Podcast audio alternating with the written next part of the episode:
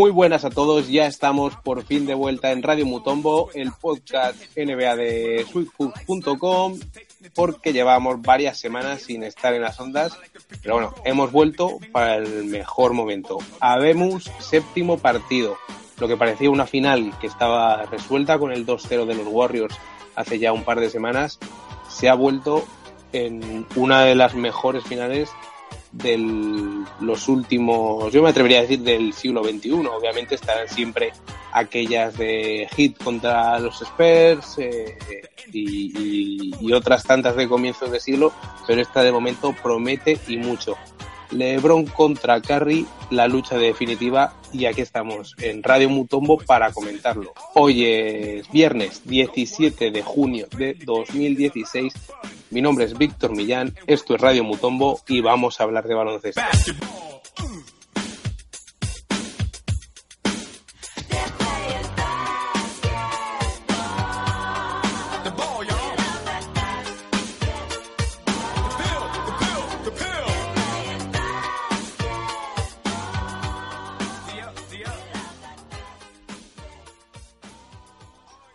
Y conmigo está el señor que más sabe de la historia de la franquicia de los Albuquerque Cardigans. ¿Qué tal, Guillermo? Guillermo Gascón. Pues aquí estoy repasando los últimos apuntes de, los quintetos de, los Albuquerque, porque ya sabes que soy un estudioso, vamos, de, esta, franquicia.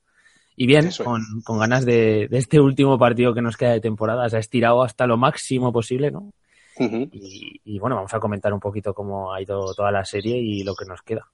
Es lo que quería, yo creo, un poco. Bueno, obviamente los fans de los Warriors, ¿no? Pero yo creo que cualquier aficionado a NBA que ahora mismo llega a junio y ve que esto se acaba, un séptimo partido es como, como el maná, ¿no? Es... Bueno, además eh, ya mucha gente ha cogido vacaciones, incluso tenemos algunos amigos que están de vacaciones y, bueno, pueden disfrutar de, esas noches de NBA que, cuando te pilla con trabajo y, con horarios chungos pues no puedes ver, ¿no? Partidos a las 3 de la mañana que, que bueno, como sean de este nivel y, con este con este tipo de juego tan, espectacular, pues bueno, te hacen engancharte hasta, hasta casi de día, ¿no?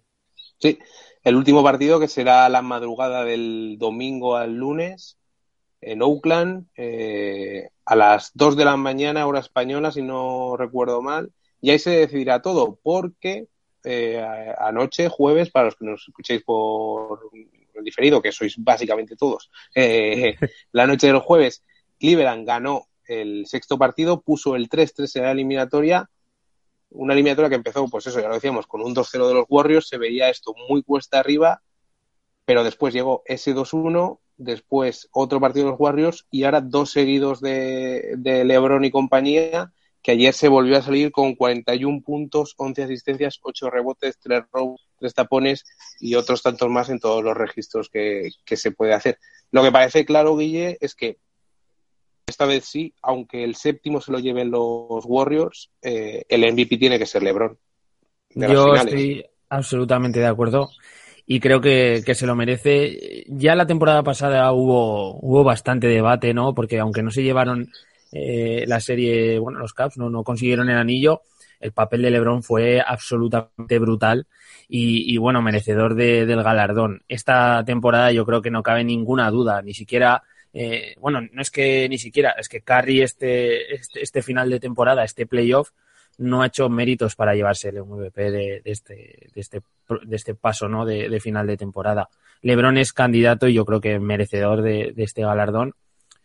Y si consiguen el, anillo, pues yo creo que es seguro. Y si no lo consiguen, pues bueno, habrá que ver si se puede hacer esa excepción, ¿no? Que, muchas veces hablamos de darle el MVP de, estos playoffs a, un jugador que no consigue ganar el, el campeonato. Los Cavaliers, que si ganan el séptimo partido, serían el primer equipo en la historia de la NBA en remontar un 3-1. O sea, no hay precedentes. Estuvieron cerca y hay que irse a 1951 los Knicks jugando contra los Rochester Royals, ya decimos 1951, eh, tenían un 3-1, lo llegaron a empatar y perdieron el séptimo y también los Lakers en el año 66, si no recuerdo mal, también remontaron un, un, 3-1 contra los Celtics y al final palmaron en el séptimo. Habrá que ver si los Caps son los primeros en conseguirlo. Y en la hablábamos de LeBron, hay que hablar de lo que es un poco la antítesis de LeBron, ¿no? del otro hombre, del MVP de esta temporada regular, del increíble Stephen Curry, que si por algo se ha caracterizado hasta finales, en todos los sentidos, es porque él también ha sido protagonista eh, primero, porque no anotaba en los primeros partidos. Recordamos que el primer partido se quedó con solo 10 puntos, pero que precisamente fue la defensa que le han planeado tanto para secarlo, lo que al principio puso ese 2-0, ¿no? Los primeros partidos, Guille, sí. Eh, se centraron en defender mucho a Curry y a Thompson y les hicieron un roto por los otros lados que, a fin de cuentas, tuviera convenido más que, que, que Curry jugara un poco más libre. Bueno, al final lo que intentaron es eh, tapar esa, esa posible dependencia que podía tener Golden State en, en Curry y etcétera, ¿no? Pero bueno, se vio que es un equipo eh, como con todas las letras y que sumó ahí hasta el apuntador, ¿no? Casi metía puntos hasta el apuntador. Eh, la verdad es que Cleveland ha sabido corregir eso, eh, en cierto modo, y, y, añadir una dosis de, de trabajo extra y de sacrificio sobre todo LeBron James, a poniéndose en la cabeza, al que no han conseguido parar, no, no lo han conseguido parar. Y a eso, pues, eh, hay que hablar de, de, las bajas, como, como comentábamos antes de, de empezar a grabar, de, de, Green por la sanción, la polémica sanción. Hay que hablar de, de, la baja de, de Bogut por el resto de, de playoff y me imagino que todo el verano se pasará en la enfermería. Y bueno, eso ha podido ser alguno de los factores que han llevado a este cambio de dinámica y que plantean eh, esta remontada épica. Sí, ha habido un jugador que, bueno, el Big Three de Cleveland, luego hablaremos un poco de la situación de Kevin Love un poco anómala, pero hay un jugador que estos dos últimos partidos, especialmente desde la baja de Bogut, eh, este último, que se ha salido, que es Tristan Thompson, ¿no? El avaricioso Thompson que renovó este verano por un pastizal y que ayer, pues bueno, 16 rebotes, eh, 15 puntos. El rebote se lo llevó Cleveland, fíjate, anoche con una diferencia de 11 rebotes a favor. Brutal. Y es que en la eh, estadística de más menos, que, que es la que tienen más consideración ahí en la, en la Liga Americana, tiene un más 32. Significa que mientras estaba él en pista, pues su equipo ha conseguido esa brutal diferencia, ¿no? Es, es, una. Yo creo que ahora empieza a dar frutos ese contratazo, ¿no? Que, que ha conseguido y, y yo creo que el, la persona que firmó ese contrato de, de, los Caps ahora mismo pues tiene una palmadita en la espalda. Uh -huh.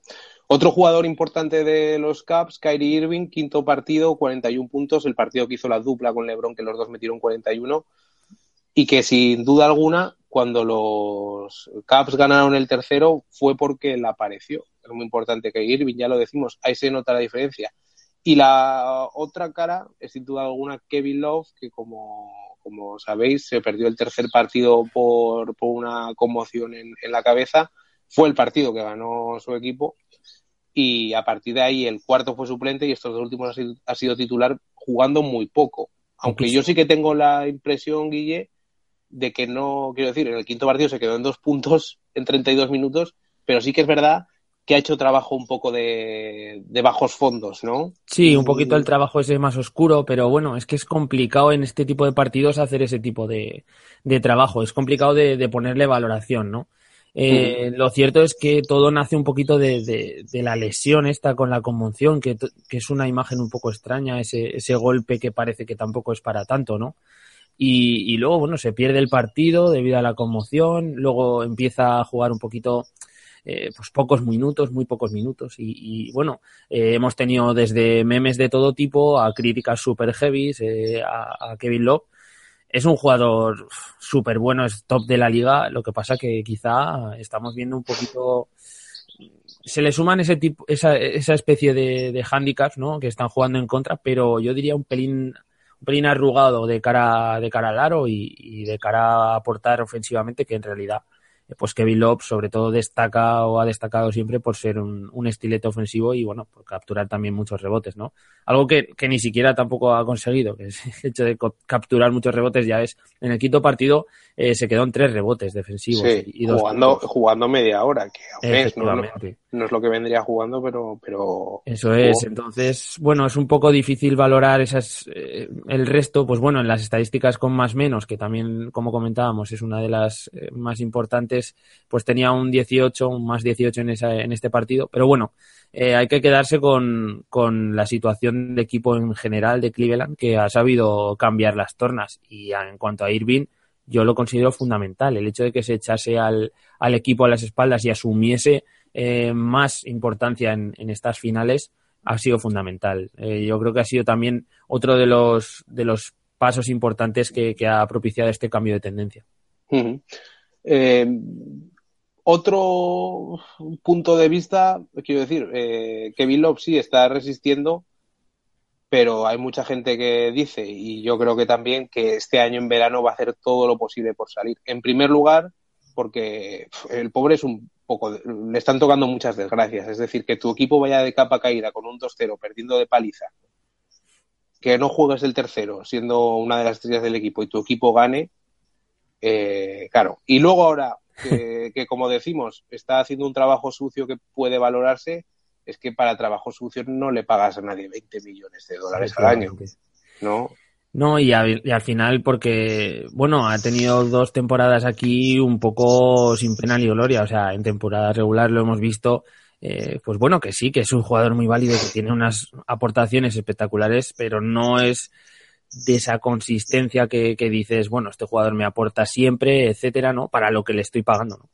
Entonces puede, puede ser que cambie a otro equipo donde sea más, una situación más de icono, de más, eh, referente ofensivo, incluso defensivo, y, que tenga un papel más especial, que quizás es lo que le falla un poco, estar rodeado de otra gente que, aporta también muchísimo.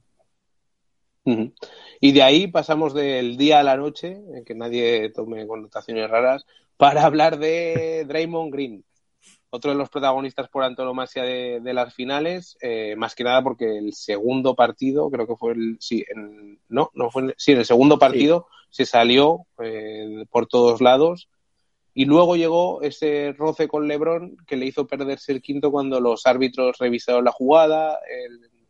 bueno, la historia es conocida, si no la recordamos. Eh, los árbitros revisaron la jugada posterior y pensaron que era flagrante tipo 1. Era la cuarta que llevaba en los playoffs después de dar mil y un patadas en la serie contra Oklahoma, por ejemplo, y tal.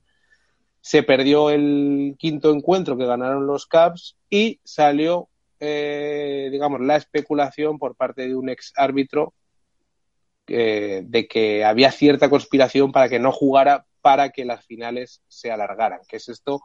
Esto es un run run que a mí me llama mucho la atención porque lo veo un poco disparatado, pero eh, hemos soltado una encuesta en Twitter, en el Twitter de Sweet Hoops, y todo ello venía a raíz de, la expulsión en este sexto partido de Stephen Curry, que como habréis visto, eh, tiró el protector bucal contra la grada, le dio a un, a un, a un aficionado, luego se disculpó y tal, y salió su mujer, eh, esa Carry, que por cierto son como dos gotas de agua, yo no sé si son pareja o hermanos. está, yo creo que ella ocupa más que, él casi. Sí, sí. ¿Y qué, dijo Guille? que ha venido a bueno, contar? el, comentario ha sido una salida de tono brutal, que, bueno, por lo menos brutal para el momento de la, de la temporada y, la repercusión que tiene, ¿no? Al respecto de, de, toda esta polémica de la posible conspiración, etcétera, ¿no? Bueno, ha venido a decir que, que había perdido cualquier respeto, me imagino que será la liga, y que básicamente decía que, que, todo esto es una forma de sacar más dinero gracias a, a estirar las series, ¿no? Entonces, bueno, básicamente ha querido comentar esto, que no, que no ve bien el hecho de que la NBA haya hecho, haya expulsado ¿no? a Green en ese, en ese partido.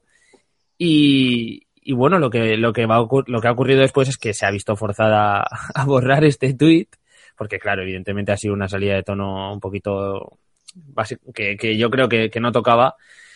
Y eh, posteriormente solo ha tenido otra genial idea que ha sido publicar unas excusas diciendo que, bueno, pidiendo, pidiendo perdón por el tweet y además pues poniendo como excusa que, había estado muy nerviosa y que había tenido una, una mala noche porque su padre creo que, había puesto había sufrido algún tipo de, de problema racial o, algún tipo de comentario de tipo racista, ¿no? Entonces, bueno, ha quedado un poco la anécdota, pero... pero ha quedado un poco, un poco raro. Sí. Un poco, o sea, no ponemos en duda que hay un problema racial con la policía en Estados Unidos y tal, de todo lo que pasó el año pasado y tal, pero, pero ha quedado un poco como... voy, a decir esto que suena muy contundente y nadie me puede contestar. Efectivamente. nadie se va, a decir que, que, una cosa sustituya a la otra tampoco, pero bueno, la historia ha quedado ahí y la historia de, de la... el run run de la conspiración. De la conspiración está siendo un poquito ya sospechoso. eh. Bueno, no sé, lo que comentabas antes del árbitro este, al final no sé qué credibilidad tendría este hombre, pero bueno. Sí, eso es, porque es, es un árbitro que recordemos eh, que se llama Tim Donaghy, fue suspendido por la NBA en 2007 por amañar partidos.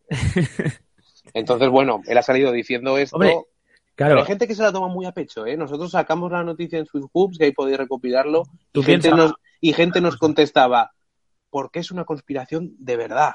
Sí, sí, es así. Es una conspiración de verdad. Tú piensas, Víctor, que quién puede saber mejor que es una conspiración y un amaño que una persona que, se ha, que ha sido Que ha amañado cosas, claro.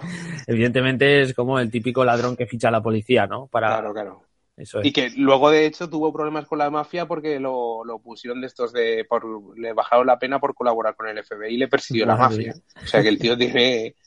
Los tiene cuadrados. Sí, sí, sí. Pero esto de la conspiración está calando entre los seguidores de los Warriors porque nosotros, como decía hace ya un buen rato, hemos sacado una encuesta en Sweet Hoops donde preguntamos ¿qué os parece la reacción de Carrie al ser expulsado? Hemos puesto cuatro opciones, la más votada con un 49% de los votos, sea, se ha calentado nada más, lo que quiere decir que Carrie, pues bueno, nosotros, yo opino lo mismo, se ha calentado y ha tirado el protector bucal, luego se ha disculpado, no pasa nada, ¿no?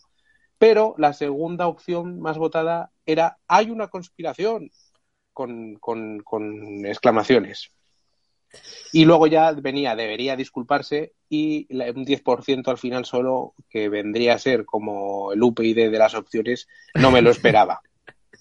Lo cierto es que, joder, esta, esta polémica le está restando un mérito tremendo al trabajo que pueden estar haciendo en Cleveland, ¿no? Y, bueno, me parece.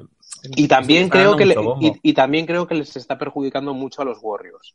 Pues de cara, de cara a que estamos viendo una cara de ellos con dejar, dejándose influenciar un poco por estos comentarios, porque Steve Kerr ya ha salido diciendo que los árbitros deberían rectificar algunas cosas, en referencia a que le parecía que habían sido muy severas algunas faltas que han pitado a Carry y que le habían permitido muchas a LeBron en otros partidos. Yo creo que esto le está quitando un poco de credibilidad al equipo que tiene el mejor récord de la historia y que simplemente se tendría que dedicar a jugar. Porque cuando ha planteado su juego, han pasado por encima de los Cavaliers. Ha sido superior, pero es que fíjate, incluso hoy eh, se, se, hablaba de que Curry eh, ha establecido un nuevo récord de triples en finales en el NBA, metiendo. Eso es. ¿no? Es que sigan haciendo historia. La historia, la, la, lo que de verdad tienen que hacer es, eh, si quieren ganar esta, este anillo, es lucharlo hasta el final sobre árbitros, sobre rivales y sobre todo, ¿no? Y haciendo lo que ellos saben hacer, que es tirar de tres y enchufar, ¿no? Entonces. Claro.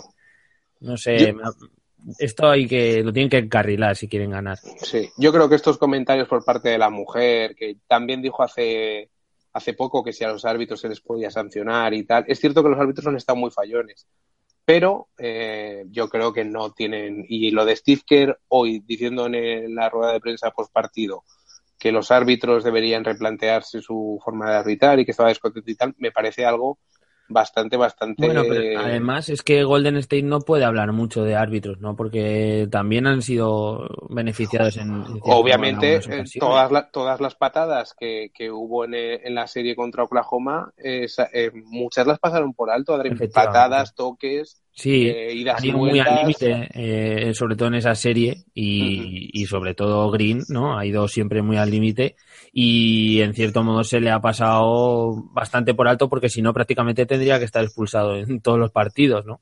Claro, lo que sí, sí, sí.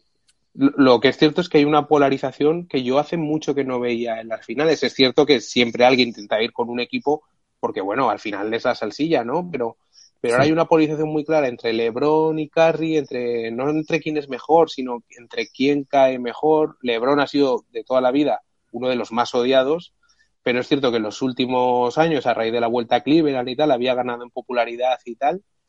Y, ahora hay mucha gente que empieza a coger tirria a Curry por todas estas cosas también, y a Draymond Green y tal. Eso es una cosa que, he observado bastante, el, tema de la gente que dice, sí, sí, eh, Curry extraterrestre y todo lo que tú quieras, pero no lo puedo ver ni en pintura.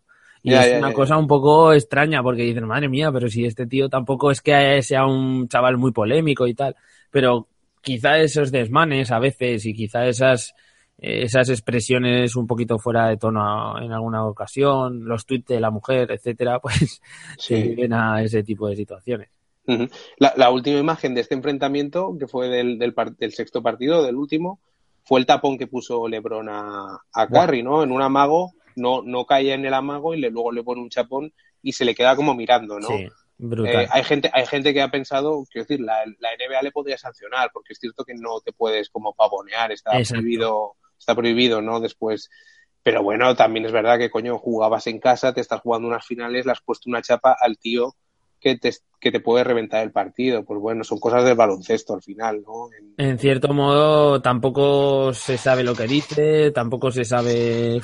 Es, es, que es muy subjetivo, ¿no? Y si hubiera un árbitro al lado que justo coge lo que le está diciendo, quizá le dice, aquí lo tiene usted en su cara, y si le trata de usted, pues no es una falta de respeto, ¿no?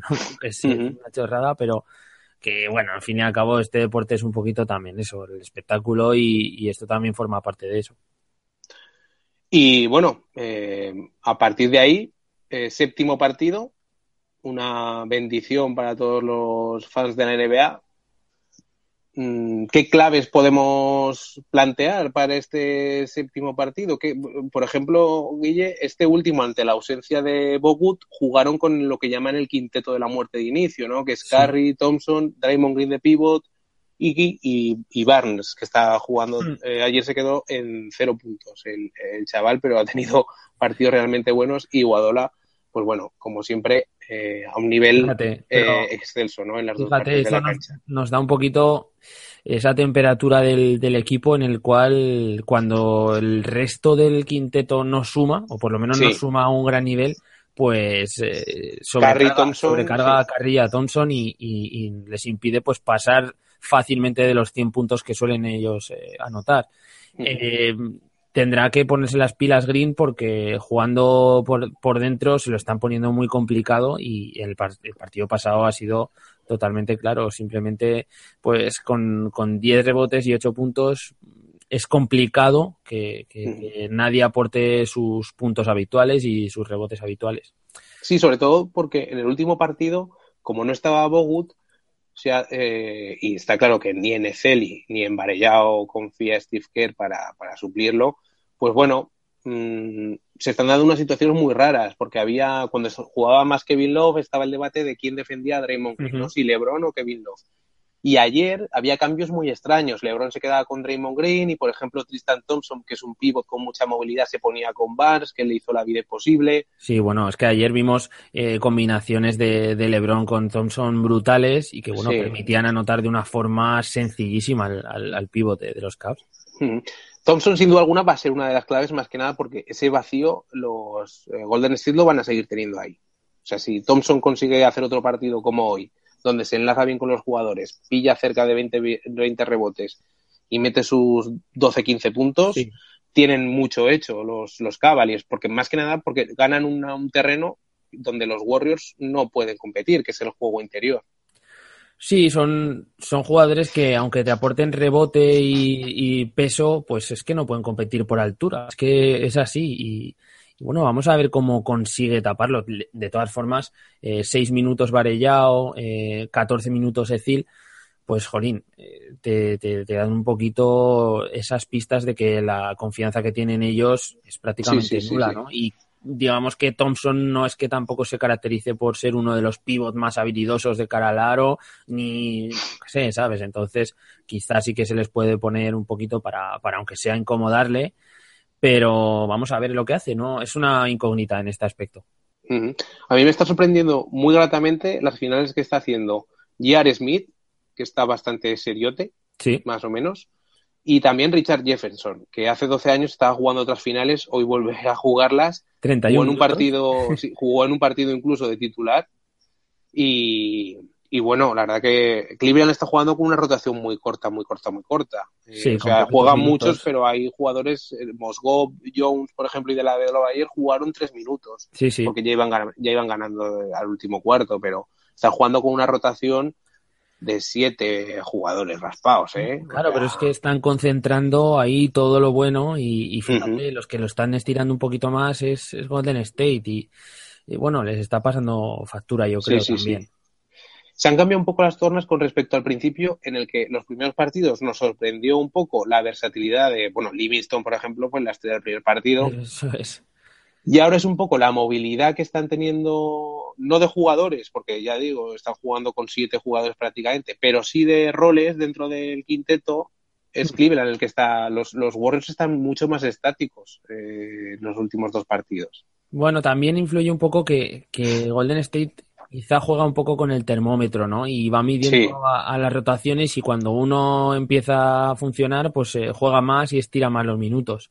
No sé si eso es lo que le ha podido perjudicar, el no confiar 100% en esos 6-7 jugadores y darles el, gran núcleo de los minutos, como puede estar haciendo Cleveland. Puede ser una de las opciones.